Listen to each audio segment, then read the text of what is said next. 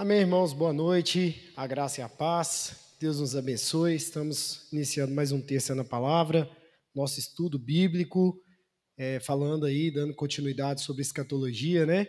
Hoje com um tema é, específico, apesar da abrangência das correntes teológicas, hoje nós vamos falar mais uma vez, né? Os nossos temas aqui, eles têm sido dentro, né, da da, do respaldo bíblico, dentro da iluminação bíblica e o assunto sempre factual, sempre incontestável diante da palavra do Senhor. Então vamos orar, né, para a gente poder tratar hoje desses dois temas tão importantes. Pai, obrigado pela tua luz. É o Senhor quem nos ilumina, é o Senhor quem revela. Abençoa, meu Pai, nesse momento, é, o entendimento de cada um de nós, para que nós possamos, ó Pai, compreender o que a tua palavra está falando na sua totalidade. Aquilo, ó Deus, que pertence somente à mente de Deus, que nós possamos, ó Pai, ter fé suficiente para poder compreender e obedecer. Que tudo, ó Deus, em nome de Jesus que for dito aqui, seja devidamente trago, ó Deus, no nosso coração a resposta, a iluminação, a revelação pelo Teu Espírito Santo para cada um de nós. Eu clamo isso e peço a Ti em nome de Jesus. Amém e amém. Que Deus abençoe, pode ficar à vontade no seu lugar. É, os dois temas, ou melhor, os dois subtemas, né, dentro da escatologia que nós estaremos falando hoje, é sobre o arrebatamento da igreja e sobre a segunda vinda de Jesus. Como eu falei, independente da corrente escatológica, né, nós temos aqui assuntos factuais incontestáveis, porque eles estão iluminados, estão dentro da iluminação bíblica e não há contestação.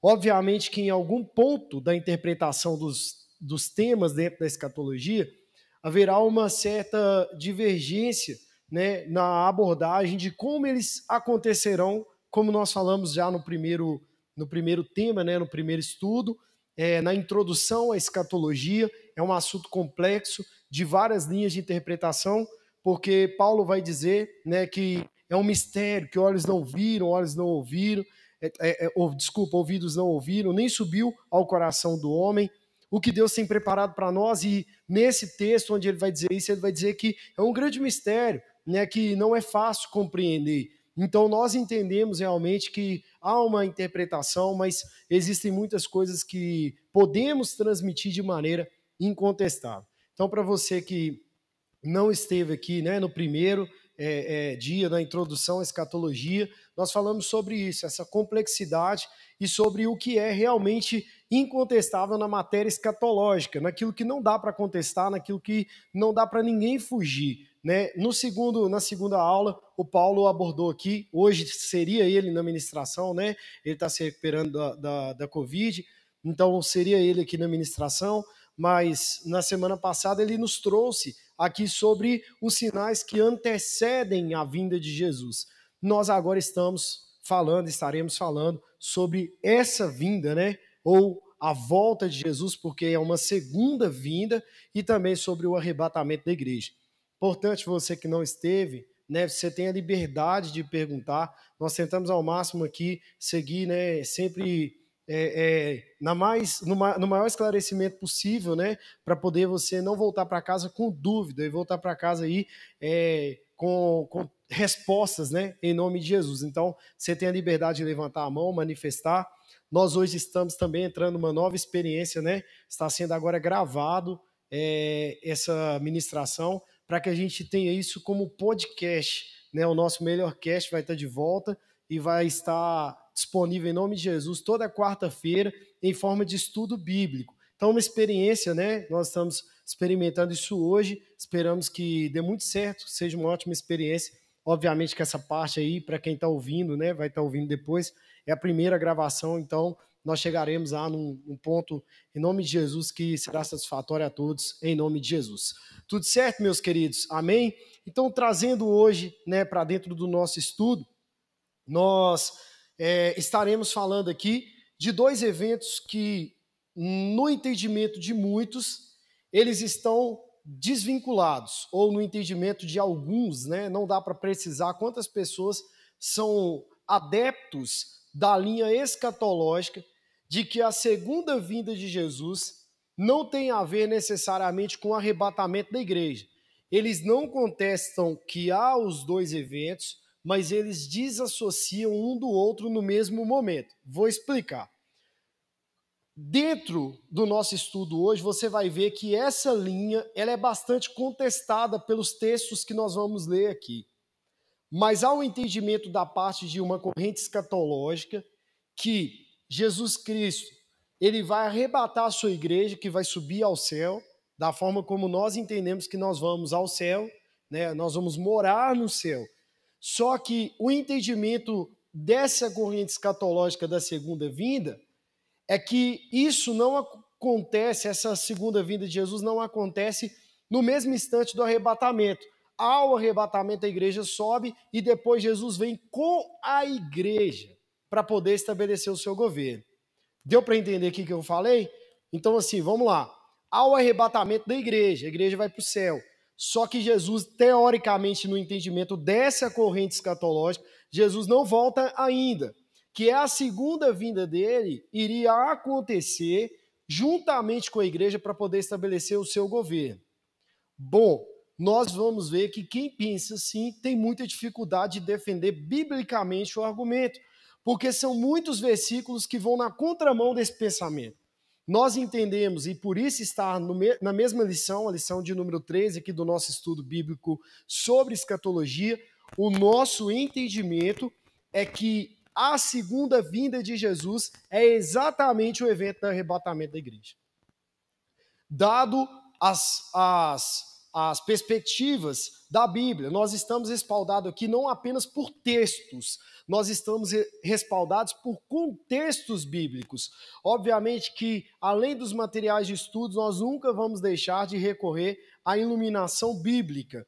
Então, esse entendimento de que Jesus ele arrebata a igreja e depois é que ele volta juntamente com a igreja, ele é bastante é, razoável, bastante raso, por assim dizer. Ele não tem muita fundamentação bíblica. E a fundamentação bíblica maior é os textos que nós vamos ler aqui agora, são os textos que nós vamos ler, trazendo aqui o entendimento que o arrebatamento da igreja e a segunda vinda de Cristo está totalmente ligado é um, é, é, são eventos que estarão no mesmo momento, na mesma cena, por assim dizer, do tempo vindouro.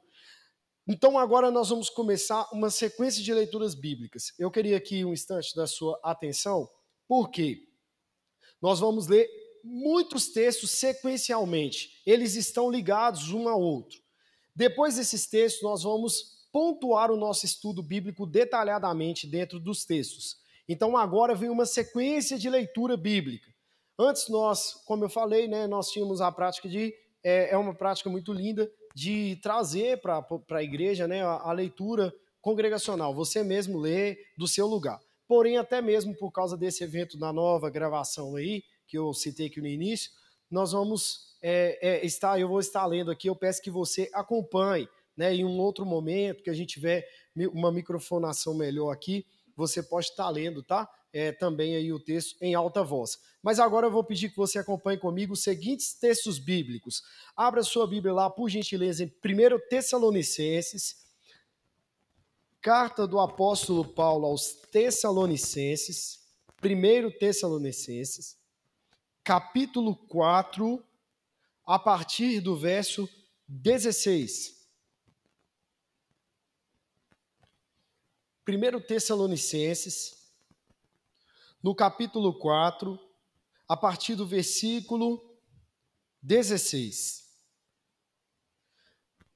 Para completar melhor o contexto, eu vou pedir que leiamos a partir do versículo 15, a primeira carta do apóstolo Paulo aos Tessalonicenses, no capítulo 4, vamos ler a partir do 15, por gentileza.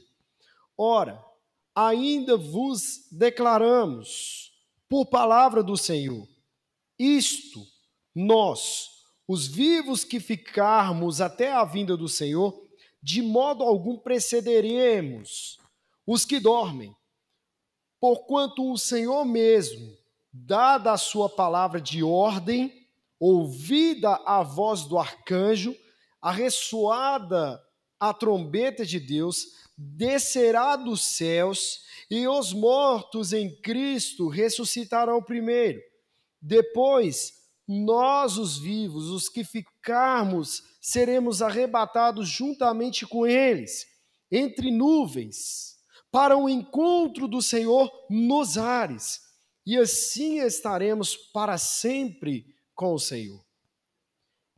Esse é o primeiro texto que temos na nossa sequência.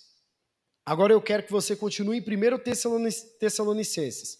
Só que agora no capítulo seguinte, o capítulo 5, o verso de número 2, vai dizer assim: Pois vós mesmos estejais inteirados com precisão de que o dia do Senhor vem como ladrão de noite. Quando andarem dizendo paz e segurança, eis que lhes sobrevirá repentina destruição, como vêm as dores de parto a quem está para dar a luz, e de nenhum modo escaparão. Versículo 4: Mas vós, irmãos, não estáis em trevas, para que esse dia, como ladrão, vos apanhe de surpresa, porquanto vós todos sois filhos da luz e filhos do dia. Nós não somos da noite nem das trevas. Assim, pois, não durmamos como os demais, pelo contrário, vigiemos e sejamos sóbrios. Esse é o segundo texto da nossa sequência de leitura. Eu vou pedir você que recue um pouco mais, por assim dizer, aí na sua Bíblia, e vá até 1 Coríntios capítulo 15. 1 Coríntios, no capítulo de número 15, lá no versículo de número 51. 1 Coríntios, capítulo de número 15, no verso 51. Ainda nas cartas paulinas. 1 Coríntios, capítulo 15, versículo de número 51. Vamos lá? Eis que vos digo o mistério: nem todos dormiremos, mas transformados seremos todos, no momento, num abrir e fechar de olhos, ao ressoar da última trombeta. A trombeta soará, os mortos ressuscitarão incorruptíveis e nós seremos transformados. Porque é necessário que este corpo corruptível se revista da incorruptibilidade e que o corpo mortal se revista da imortalidade. Esse é mais um texto bíblico nosso. Uma pequena pausa, uma pequena pausa. Continue com a sua Bíblia aberta, por favor. Só é, é, explicando o contexto aqui. Paulo escreve duas vezes sobre o arrebatamento da igreja e a segunda vinda de Jesus no mesmo texto. Pois bem, para que eu não fique desprendido do contexto, né, eu gosto muito do contexto, aos irmãos de Tessalônica, Paulo não dá esse detalhe da incorruptibilidade do corpo, mas ele fala muito parecido, até o soar da trombeta, Paulo fala a mesma coisa. Aos irmãos de Tessalônica, Paulo estava respondendo às questões de que os irmãos andavam muito tristes por causa da perca de alguns entes queridos. Então ele vai dizer, irmãos, se consolem, tanto que no final do capítulo 4 ele vai dizer assim: se consolem com essa palavra. Os mortos serão ressuscitados, e eles até serão ressuscitados e serão arrebatados antes mesmo que nós vivos. De maneira nenhuma, os vivos precederão aos mortos. Na eternidade, os mortos terão vantagem, por assim dizer. Que mortos são esses? Os mortos em Cristo. Então, Paulo está respondendo aos irmãos de Tessalônica a respeito é, é, é, da, da tristeza deles quanto aos seus mortos. Então, Paulo dá um esclarecimento de como será a ressurreição dos mortos. Ele está dizendo: olha, eles também terão lugar com o Senhor na eternidade. Primeiro ponto. Então ele fala com os irmãos de Tessalônica e ele aproveita o embalo para dar detalhes de como será o dia da vinda do Senhor. Aos irmãos de Corinto, Paulo já está tratando outra questão, mas aponta para a mesma direção teológica. Vejamos, Paulo está respondendo aos irmãos de Corinto a respeito daqueles que não acreditam na ressurreição dos mortos, porque existe da linha dos judeus aqueles que não acreditam que os mortos serão ressuscitados, que morreu, acabou. Aí Paulo está dizendo assim: não, haverá um dia, o dia da segunda vinda de Cristo. que eles serão arrebatados. Então, no contexto apostólico das cartas paulinas, já está dado uma ilustração de como será o dia da vinda do Senhor. Só que aqui Paulo acrescenta aquilo que ele fala em Tessalônica, ele fala com maior riqueza de detalhe aqui. Outra coisa que ele não falou para os irmãos de Tessalônica, mas falou para os irmãos de Corinto. Ele disse aos irmãos de Corinto: Nós que estamos vivos, aí até, até então ele estava vivo, ele está dizendo: quando os vivos forem arrebatados na segunda vinda de Cristo, eles serão transformados nessa matéria. Essa matéria não mais existirá e ela não subirá ao céu. Haverá uma nova matéria revestida de incorruptibilidade. Aqui nós terminamos a observação de Paulo, nós vamos entrar com mais detalhes daqui a pouco.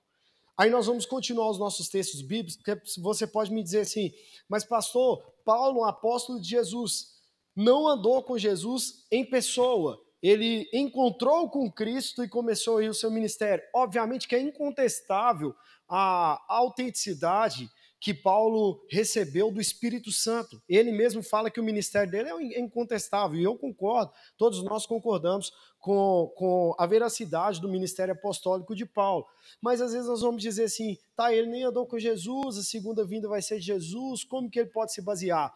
Aí nós vamos ver agora os sermões escatológicos de Jesus Cristo. O próprio, aquele que vai vir. Você quer acreditar, talvez assim você pode duvidar de Paulo, mas você quer deixar de acreditar naquele que vai vir, aquele que sabe do Pai, que ele veio e que ele voltará, ele testificou para o universo inteiro, que todas as profecias de Moisés, ele fala com os discípulos de Emaús, não leste nas escrituras, desde Moisés até, até os dos últimos profetas, que eu estou em tudo, e agora eu sou real. Então ele veio na primeira vinda e não desapontou. Ele veio na primeira vinda e desapontou um total de zero pessoas. Quem esperava Jesus, ele veio, sim ou não? Veio. E quem não esperava? Ele veio também. Que ele não veio só para quem espera. Assim também será na sua segunda vinda. Ele virá e virá e ponto final. E ele mesmo, é, nós já falamos aqui, se você quer saber, pastor, quero um sermão escatológico, um que vai acontecer, o que, é que vai acontecer no futuro, da perspectiva de quem? De Jesus? Você tem Mateus capítulo 24. Você pode ler Mateus 24 e 25 todinho, mas Mateus capítulo 24 é o sermão mais escatológico da Bíblia, porque veio da boca do próprio Senhor e Salvador Jesus Cristo. Então nós vamos agora para os evangelhos, o que o próprio Jesus está falando a respeito desse retorno dele. Lucas, capítulo 12, Evangelho de Lucas, no capítulo 12,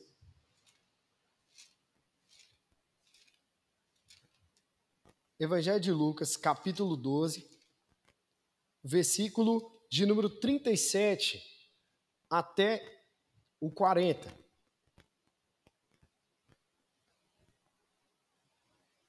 O texto em si, ele é muito grande. Nós vamos extrair uma amostragem dele, muito elucidadora. Depois nós vamos explicar o contexto. Lucas, no capítulo de número 12, o verso 37 vai dizer assim: Bem-aventurados aqueles servos a quem o Senhor, quando vier, os encontre vigilantes. Em verdade vos afirmo que ele há de sigir, dar-lhes lugar à mesa e, aproximando-se, o servirá. Quer ele venha na segunda vigília, quer na terceira, bem-aventurados serão eles, se assim os achar.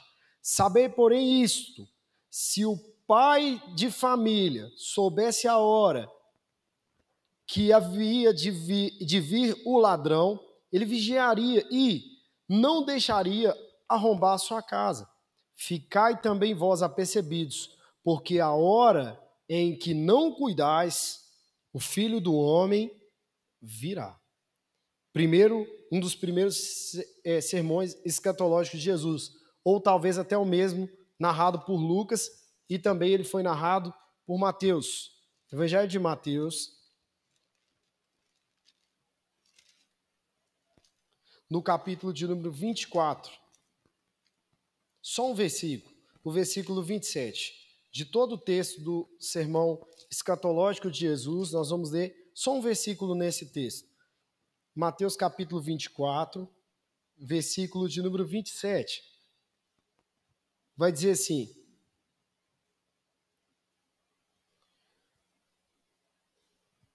Porque assim como o relâmpago sai do Oriente e se mostra até no Ocidente, assim há de ser a vinda do Filho do Homem. Agora, o capítulo de número 25, a partir do versículo 5, aí nós vamos fazer uma leitura um pouco maior. Versículo 5 até o 13. Mateus 25, do 5 ao 13. E tardando o noivo, foram todas tomadas de sono e adormeceram. Mas à meia-noite ouviu-se um grito: Eis o noivo, saí ao seu encontro. Então se levantaram todas as, aquelas virgens e prepararam as suas lâmpadas. E as nécias disseram às prudentes: Dai-nos do vosso azeite, porque as nossas lâmpadas estão se apagando. Mas as prudentes responderam: Não, não, para que não nos falte a nós e a vós outros e diante aos que o vendem e comprai-o. E saindo elas para comprar, chegou o noivo. E as que estavam apercebidas entraram com ele para as bodas e fechou-se a porta.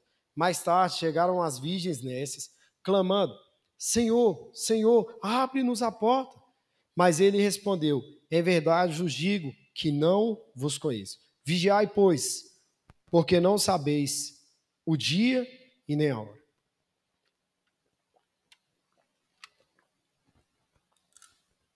Aqui está é, o ciclo de leitura dos textos bíblicos dessa noite.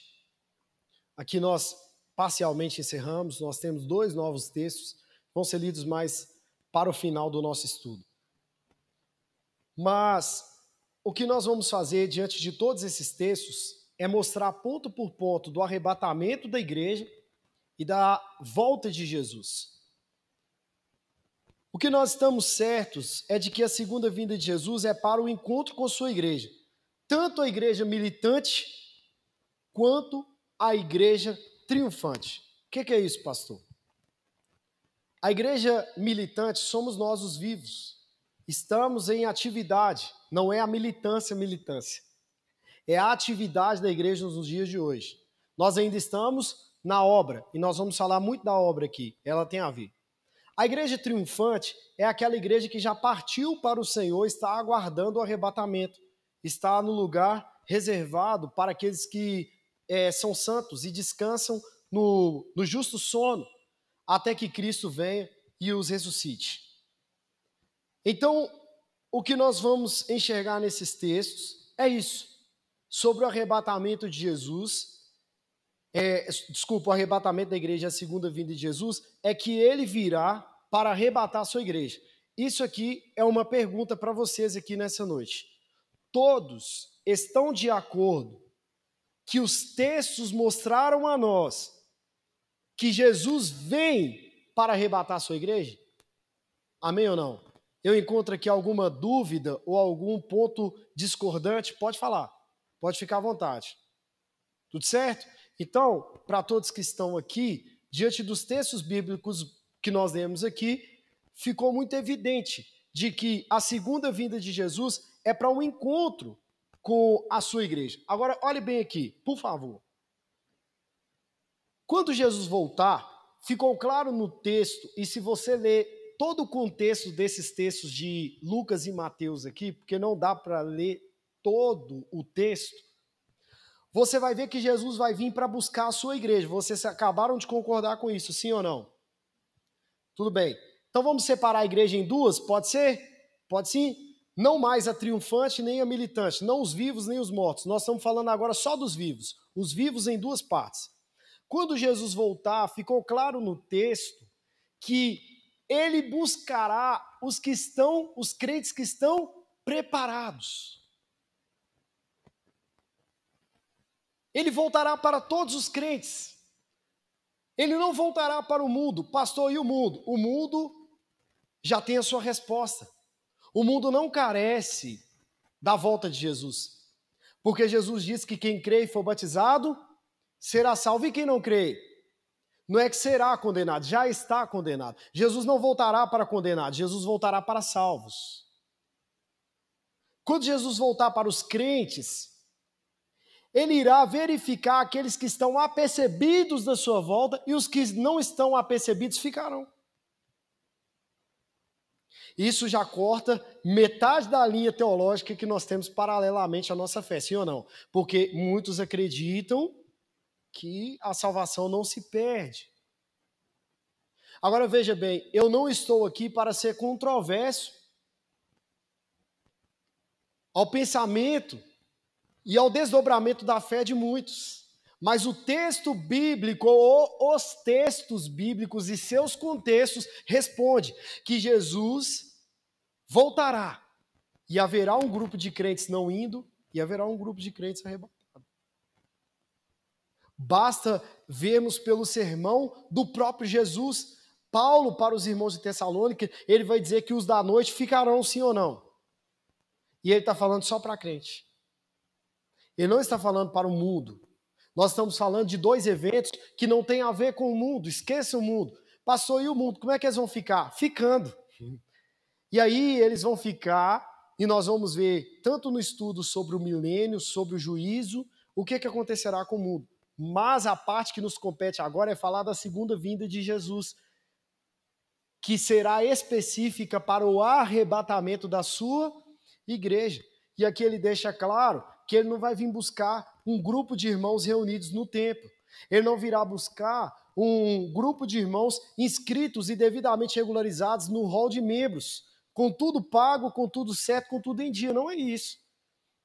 Ele buscará aqueles que estão apercebidos da sua volta. Então, nós vamos trazer esses dois eventos aqui de forma ainda mais detalhada. Agora, aqui, final dessa introdução, onde eu falei sobre os dois tipos de crentes vivos aqui, principalmente, alguma dúvida aqui? Deu para entender?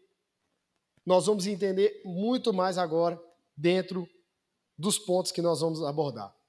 O primeiro ponto aqui nós vamos falar só sobre arrebatamento. Então, tudo que você tiver dúvida, você pode perguntar, pode ficar à vontade, não leve a sua dúvida para casa, por favor. Vamos falar do arrebatamento. O primeiro ponto sobre o arrebatamento, dentro de todos os textos que nós lemos, é: nós iremos encontrar com Jesus nos ares. Amém, amém, glória a Deus. Nós iremos encontrar com Jesus lá nos ares.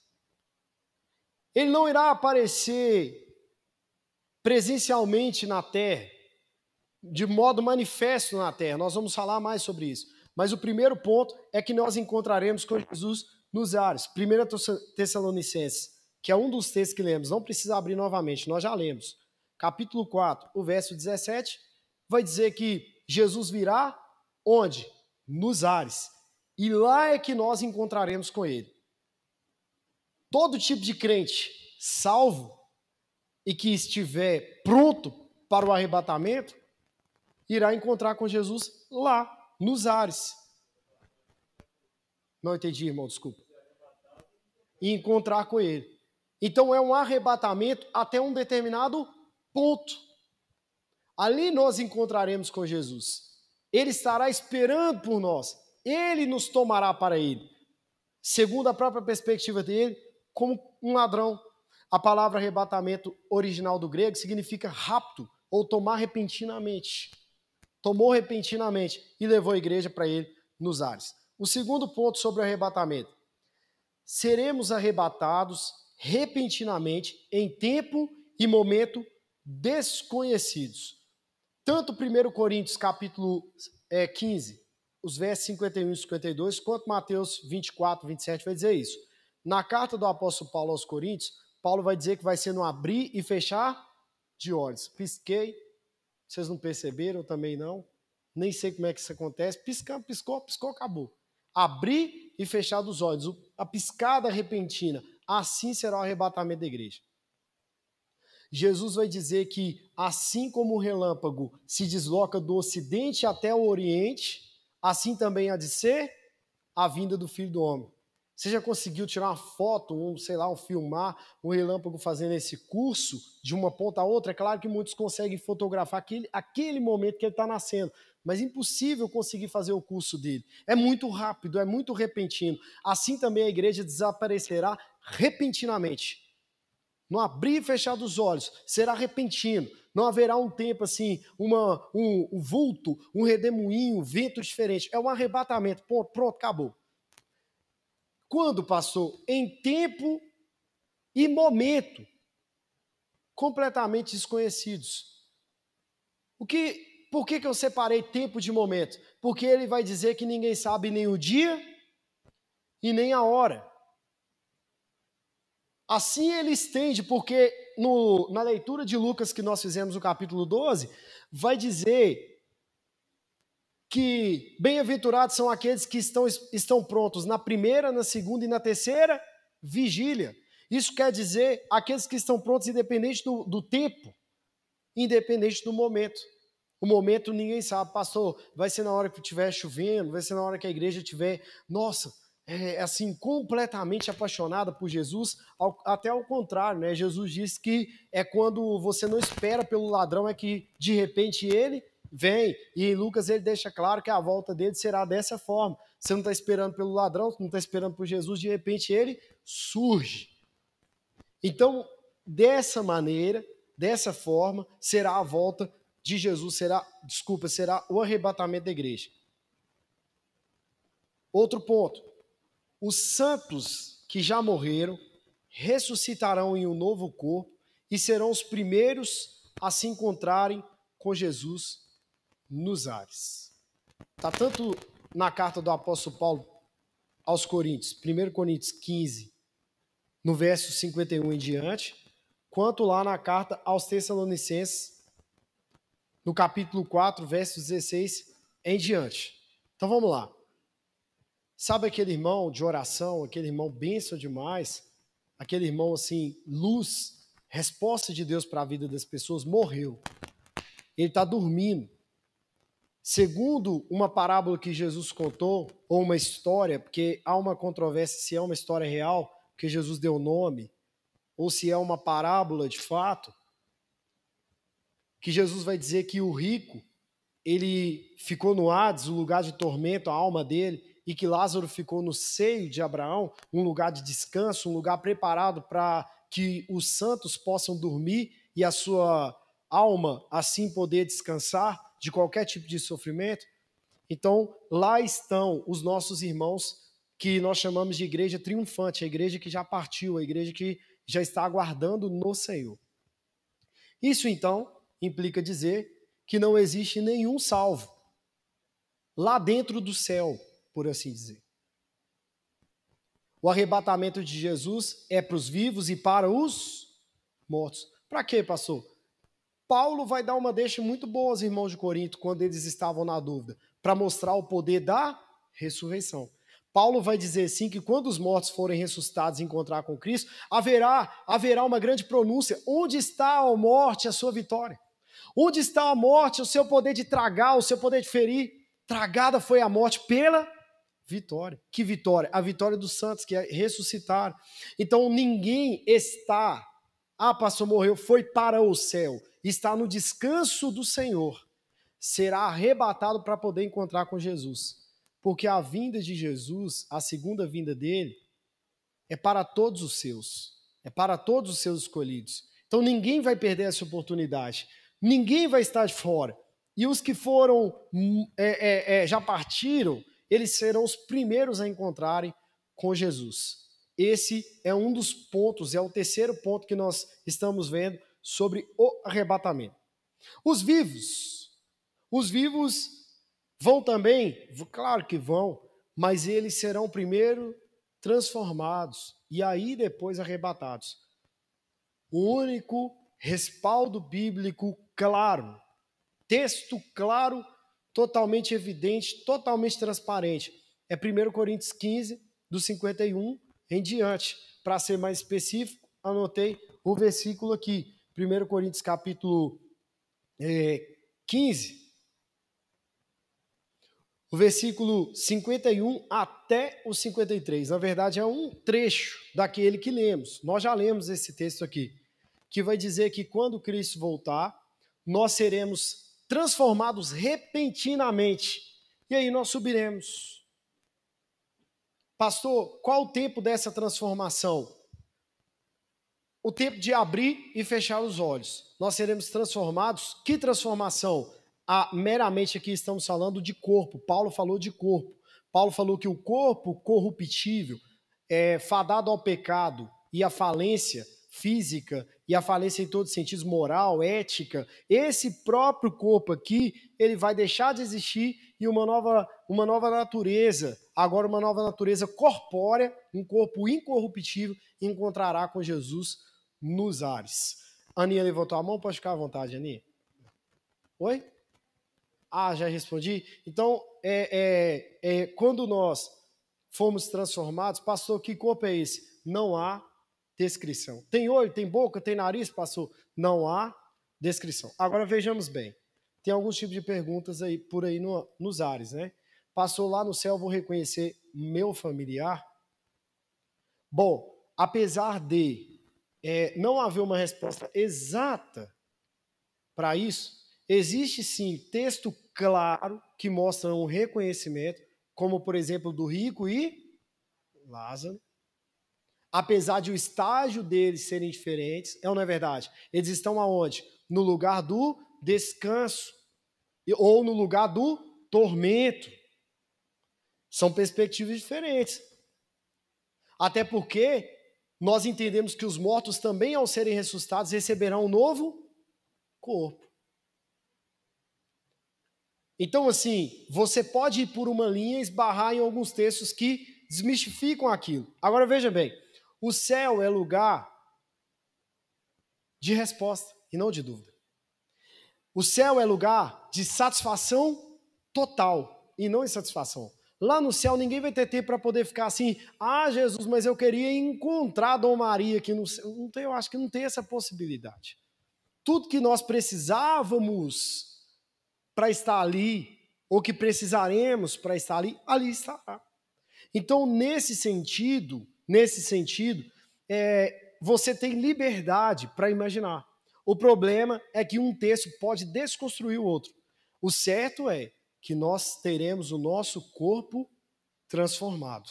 Agora, pastor, outras perguntas. É, eu assisti um filme onde as roupas ficam na cadeira. O irmão está sentado aqui, a irmã está sentada ali, foi arrebatada, as roupas ficam. Isso vai acontecer? Não faço a menor das ideias. Não, não há um texto que me responda o que ficará. A, a Bíblia não vai dizer que o corpo ficará. A Bíblia vai dizer que nós seremos transformados. Se a matéria será deixada aqui, eu não sei. Eu sei que o corpo será transformado de um corpo mortal para a imortalidade. Esse texto nos dá a entender muito mais de que toda a matéria some e nos ares é transformado ou em algum momento é transformado, do que o corpo fica por aqui. Mas também não é uma resposta que eu possa entregar aqui com total exatidão. E o último ponto, e eu paro aqui para os irmãos poderem é, se manifestar, é que será um evento apenas para a igreja preparada. Vejamos aquilo que eu ilustrei aqui. Cristo vai voltar para buscar a sua igreja. Os textos bíblicos dos quais eu coloquei aqui é para deixar muito claro, irmãos, o tamanho do impacto que esse evento chamado arrebatamento vai gerar na humanidade. Porque o texto de Lucas, no capítulo 12, do 31 até o 48, e o texto de Mateus, capítulo 24, do 36 até o 51, Jesus vai usar uma seguinte ilustração. Aqui nós já entendemos que Jesus vai voltar especificamente para arrebatar a sua igreja. O mundo não viu, o mundo não verá. Agora Jesus vai dizer que, havendo dois no campo, não é um, sobre a matemática, é sobre a ilustração. Um será tirado e o outro será deixado. Jesus vai dizer que havendo dois em cima do telhado, se eu não me engano, o texto fala isso, um será tomado e o outro será deixado. Mas passou, então é matemática. Não, se você ler todo o texto, nunca esqueçamos, a Bíblia tem contexto. Você quer entender algo na Bíblia? Contexto. Quer entender mais ainda? Contexto. Aí eu quero ser PhD na Bíblia, contexto. Se você ler todo o contexto, você vai ver que não é sobre matemática. Por quê? Porque nesses dois textos que eu citei, de Lucas e Mateus, Jesus está falando de uma mesma parábola. Ele está falando da parábola que os servos receberam do Senhor a incumbência de cuidar da sua obra. E que alguns dos servos cultivaram a terra e entregaram os resultados, mas outros dos servos negligentemente, lembra do servo que enterrou o seu talento? Enterrando o talento, o senhor da obra voltou e os achou indigno. E eles assumiram, e tem um texto que é maravilhoso, porque o próprio Jesus fala, se eu não me engano, é isso mesmo, o próprio Evangelho de Mateus, capítulo 24, ele vai dizer que terão servos que assumirão, que sabia, sabia da responsabilidade que tinha em suas mãos, que era a obra do Senhor, e não a fizeram. Tanto temendo o castigo de Deus, e aí o castigo será maior, porque aí Jesus fala assim no texto, lê lá depois Mateus 24: a quem muito é dado, a muito será cobrado. E Jesus vai dizer que haverão servos que o castigo deles será menor no dia da volta de Cristo, porque eles não sabiam da responsabilidade, mas apenas não fizeram a obra do Senhor. Não significa que serão salvos, significa que serão menos castigados. Eu não estou inventando teologia, não. É só ler Mateus 24 e Lucas capítulo 12. Jesus mesmo declarou que haverá uma série de, digamos, entre aspas, agora é uma palavra minha, classificações da consciência do cristão.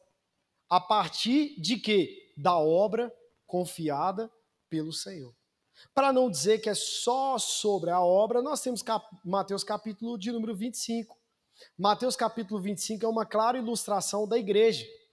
Entre tantas mulheres, Jesus vai dizer que o noivo voltou para as virgens. Quanta? Quantas virgens?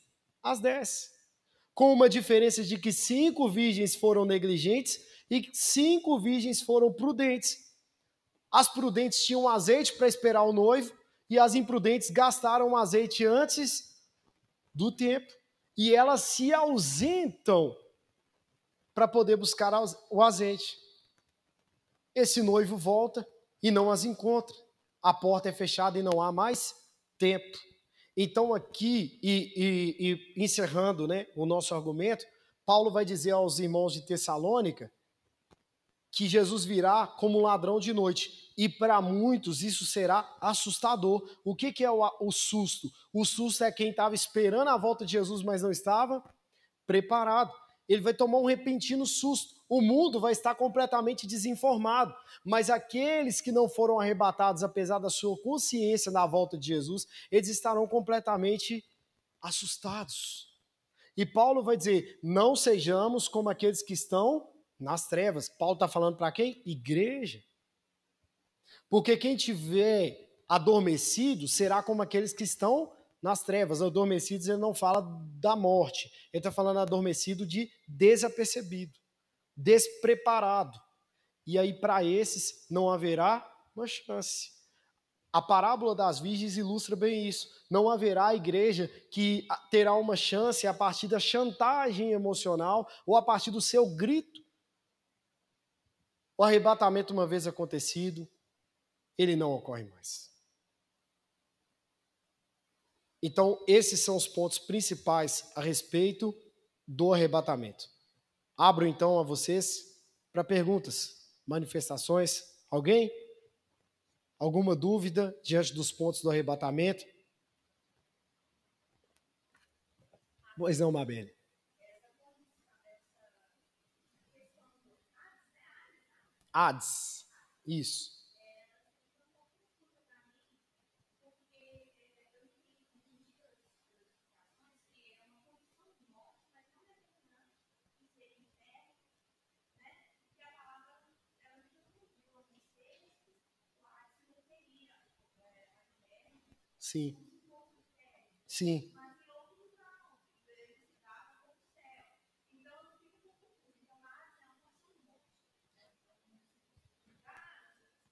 Isso, muito boa pergunta, tá? É, eu vou, vou repetir o que você falou aqui, porque como eu falei no início, hoje nós estamos iniciando um período de teste, né, de gravação para o podcast. Então quem está do outro lado ouvindo, né, pode não ter ouvido essa pergunta.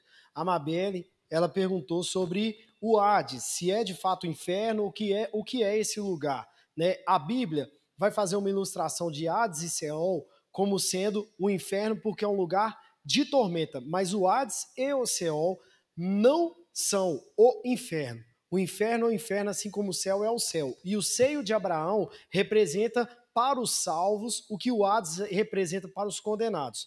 Quem morre em Cristo é a parábola do rico e Lázaro. Vai, vai para o seio de Abraão, o lugar é, denominado né, pelo próprio Senhor Jesus como seio de Abraão, um lugar onde os santos descansam, repousam. E o Hades é o lugar onde a, a, a, aqueles que não morreram em Cristo estão sofrendo tormenta, desde já, desde a sua morte. Eles estão sendo atormentados, mas não se compara à condenação eterna no inferno. É um lugar de tormenta. Eu, aí já é uma ilustração minha, tá, Mabel? Eu vou descer bastante o nível, a minha comparação vai ser bem superficial, bem rasa. Eu comparo aquele sonho horrível que a gente às vezes está tendo, parece que a gente está apanhando, parece que a gente está sofrendo e não acaba nunca, você fica doido para o sonho acabar. Eu, eu ilustro dessa forma, eu tomo a liberdade de ilustrar dessa forma, tá? É, mas assim, a Bíblia diz que é um lugar de tormenta eterna, é, é um lugar de tormenta momentânea, até que o inferno seja o destino final desses que estão no Hades. E a Bíblia vai dizer claramente, eu acho que nós falamos isso aqui no primeiro é estudo da escatologia, que é a introdução à escatologia, que quem está do lado de lá, de forma alguma, tem condição ou tem esperança para passar do lado de cá. E quem está do lado de cá, é lógico, não vai querer passar para o lado de lá. Então, o que Jesus está dizendo é que uma vez no Hades, o destino final será o inferno. Tudo bem? Certo? Está respondido? Então, é, por mais que alguns textos bíblicos, é porque o lugar é de tanta tormenta que se assemelha mesmo ao inferno. Se fôssemos falar um grosso modo, a Bíblia não usa esse termo, não tem na teologia, mas a gente chamaria até de pré-inferno, por exemplo. Assim como o seio de Abraão pode ser considerado uma pré-entrada no céu, por assim dizer. Tudo bem? Certo? Pessoal, mais alguém nesse ponto? Sim, José.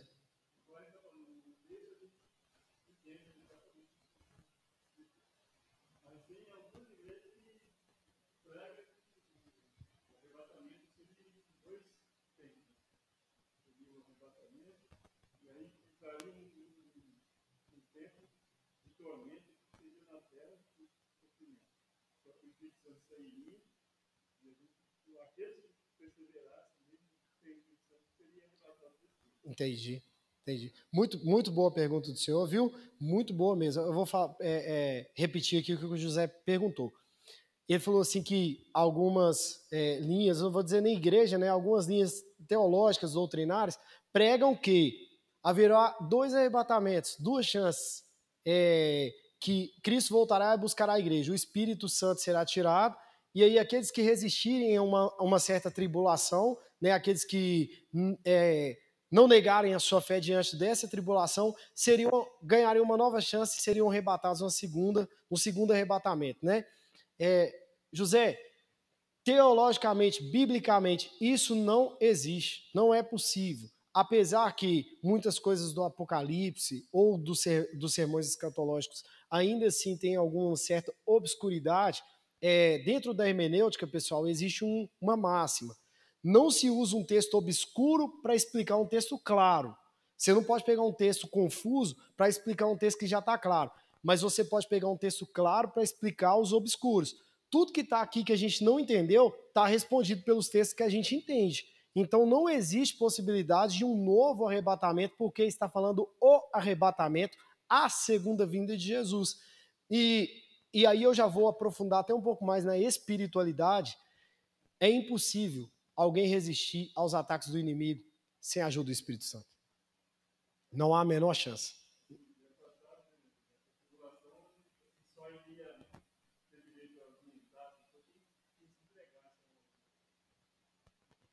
Ao anticristo. É, exatamente. Então, esse, esse ponto de vista aí, José, é totalmente contestar. Ele é ele é muito menos possível, né? É, digamos assim. Tudo, tudo certo? Respondido? Gente, vamos terminar então falando da segunda vinda. São quatro pontos, já está muito bem ilustrado né, dentro dos outros, mas nós vamos falar deles aqui também. A respeito da segunda vinda, ficou claro para todo mundo que Cristo voltará pela segunda vez para buscar a igreja. Cristo voltará pela segunda vez, não, né? Cristo virá pela segunda vez. Ele voltará, que já houve uma primeira vinda, e ele virá novamente para buscar a igreja. Eu acho que já está muito claro. Eu até separei os textos novamente, todos os textos que já foram lidos, 1 Tessalonicenses 4, do 15 ao 17, João 14, do 1 ao 3, nós não lemos, eu vou falar dele aqui agora. Lucas 12 e Mateus 25, nós já lemos. Agora, João capítulo 14, verso 1 em diante, Jesus vai dizer aos discípulos: Não se turbe o vosso coração, credes em Deus, credes também em mim. Na casa de meu pai há muitas moradas. Se não fosse assim, eu não vou teria dito que vou preparar um lugar. Mas eu vou preparar um lugar e voltarei e vos levarei para mim mesmo, para onde quer que eu esteja, estejai vós também. Por que, que Jesus estava falando isso? Os discípulos estavam ouvindo de Jesus o tempo todo. Eu vou embora, eu vou morrer, eu vou embora. Vocês não mais me verão, os discípulos ficaram completamente atribulados. Jesus disse: parem de turbulência, parem de tribulação, não se turbe o vosso coração, credes em Deus e também em mim. Aí ele vai dizer que ele iria preparar lugar, iria voltar para quem? Para os discípulos. Para onde quer que Jesus estivesse, eles estivessem também. Pastor, mas Jesus não voltou para os discípulos, não. Mas não, nós não falamos aqui que ele vai voltar até para quem está morto. Os discípulos estão o quê? hoje, fisicamente, mortos, mas ressuscitarão encontrarão com quem prometeu. Então Jesus está dizendo assim: eu voltarei para um público, eu voltarei para os meus. Eu fui preparar lugar e depois de preparar lugar eu voltarei para buscá-los, para estarem comigo onde eu estiver. Então, Jesus virá pela segunda vez, irmãos, não é para poder fazer justiça, rasgar o céu, bater na terra, jogar trovão, fazer ruar, fazer. Não, Jesus voltará para buscar a sua igreja. Outro ponto, não será manifesta a vinda de Jesus, a sua segunda vinda, na terra, e sim nos ares. Jesus já tocou a terra? Já, uma vez. A segunda vinda de Jesus, pelo que lemos aqui em Tessalonicenses, será nos ares. Ele voltará nas nuvens, segundo a ilustração de Paulo. Nos ares. Jesus não tocará mais a terra. Jesus não pisará mais aqui. Nessa segunda vinda, no arrebatamento, não é isso. Jesus voltará apenas nos ares. Acho que isso aqui está muito bem entendido, bem pregado. Outra coisa que está muito bem entendido, muito bem pregado, será em tempo e momento desconhecidos até mesmo por quem vai voltar, que é o próprio Jesus. Ele diz que o filho não sabe a hora, só compete ao pai. O pai vai dar uma ordem, a trombeta será tocada, Jesus voltará. Tempo e momentos completamente desconhecidos. Pode acontecer agora, pode acontecer daqui a uma hora, pode acontecer daqui a cem anos. Jesus voltará? Sim, mas em tempo e momentos, em momento completamente desconhecidos por nós, até mesmo pelo próprio Jesus. Nem os anjos no céu sabem que dia e que hora que isso acontecerá. Último ponto. Será a segunda vinda de Jesus. Agora tem um texto novo. Será precedida por vários sinais, sendo o maior desses sinais a perdição da fé por meio de uma figura maligna. Não vou aprofundar nessa figura maligna agora, porque terá uma aula para falarmos apenas de anticristo.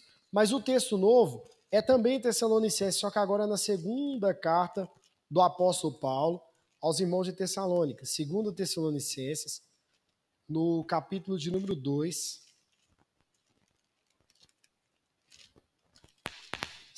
segundo Tessalonicenses, no capítulo de número 2, o versículo de 1 até o 4.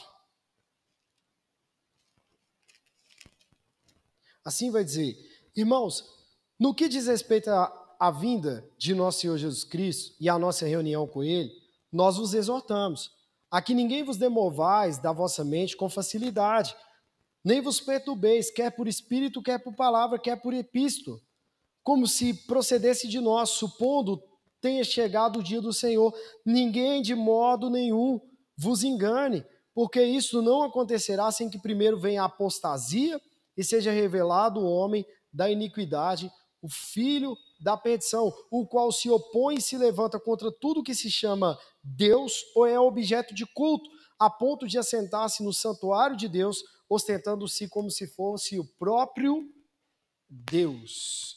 Uma das verdades que eu sei sobre o anticristo, já dando uma pincelada, é que o anticristo será como o Cristo. Por isso que ele conseguirá enganar muitos. Mas Paulo vai dizer aos irmãos de Tessalônica: quando eu falei sobre a segunda vinda de Jesus com vocês na primeira carta, vocês ficaram assustados.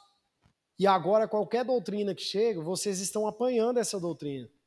Vejam bem, Cristo não voltou ainda. Paulo vai falar aos irmãos de Tessalônica. Tem muitos de vocês achando que ele já voltou. Só que ele ainda não voltou. Porque acontecerá vários sinais. Aula passada com Paulo. E dentro desses sinais haverá uma figura maligna que se manifestará e vai se opor contra tudo o que é culto a Deus e tudo que se chama Deus, e ele se sentará no santuário como se ele fosse um próprio Deus. E nesse tempo, a apostasia será geral. Uma das marcas de que Cristo está prestes a voltar é o abandono da fé de muitos por causa de uma figura completamente maligna. Não é o abandono da fé porque o mundo tá, tá pegando geral. Não é o abandono da fé, irmão, simplesmente porque é, as pessoas estão depravadas, os casamentos estão acabando, que a moralidade ela já está passando longe, a ética já era, todo mundo é corrupto, ou quase todo mundo é corrupto. Não é esse desvio da fé por causa disso, é o desvio da fé por causa da figura maligna. É uma apostasia da fé para buscar a fé no homem, ou num ser, ou no indivíduo que vai estar enganando a muitos. Então, isso vai ser uma das maiores demonstrações de que Cristo está muito perto de voltar para buscar a sua igreja. Então, hoje, nós tivemos a elucidação de que, independente da corrente escatológica, o arrebatamento da igreja e a segunda vinda de Jesus estão completamente ligados. Antes de encerrarmos, mais alguma pergunta, alguma dúvida? alguma colocação, alguma observação, fiquem à vontade. Feio é não perguntar, né? Feio é ficar na dúvida. Se eu não souber, eu trago na próxima aula, permitindo o Senhor. Tudo certo? Tranquilo? Então, que o Senhor nos abençoe, Deus abençoe cada um.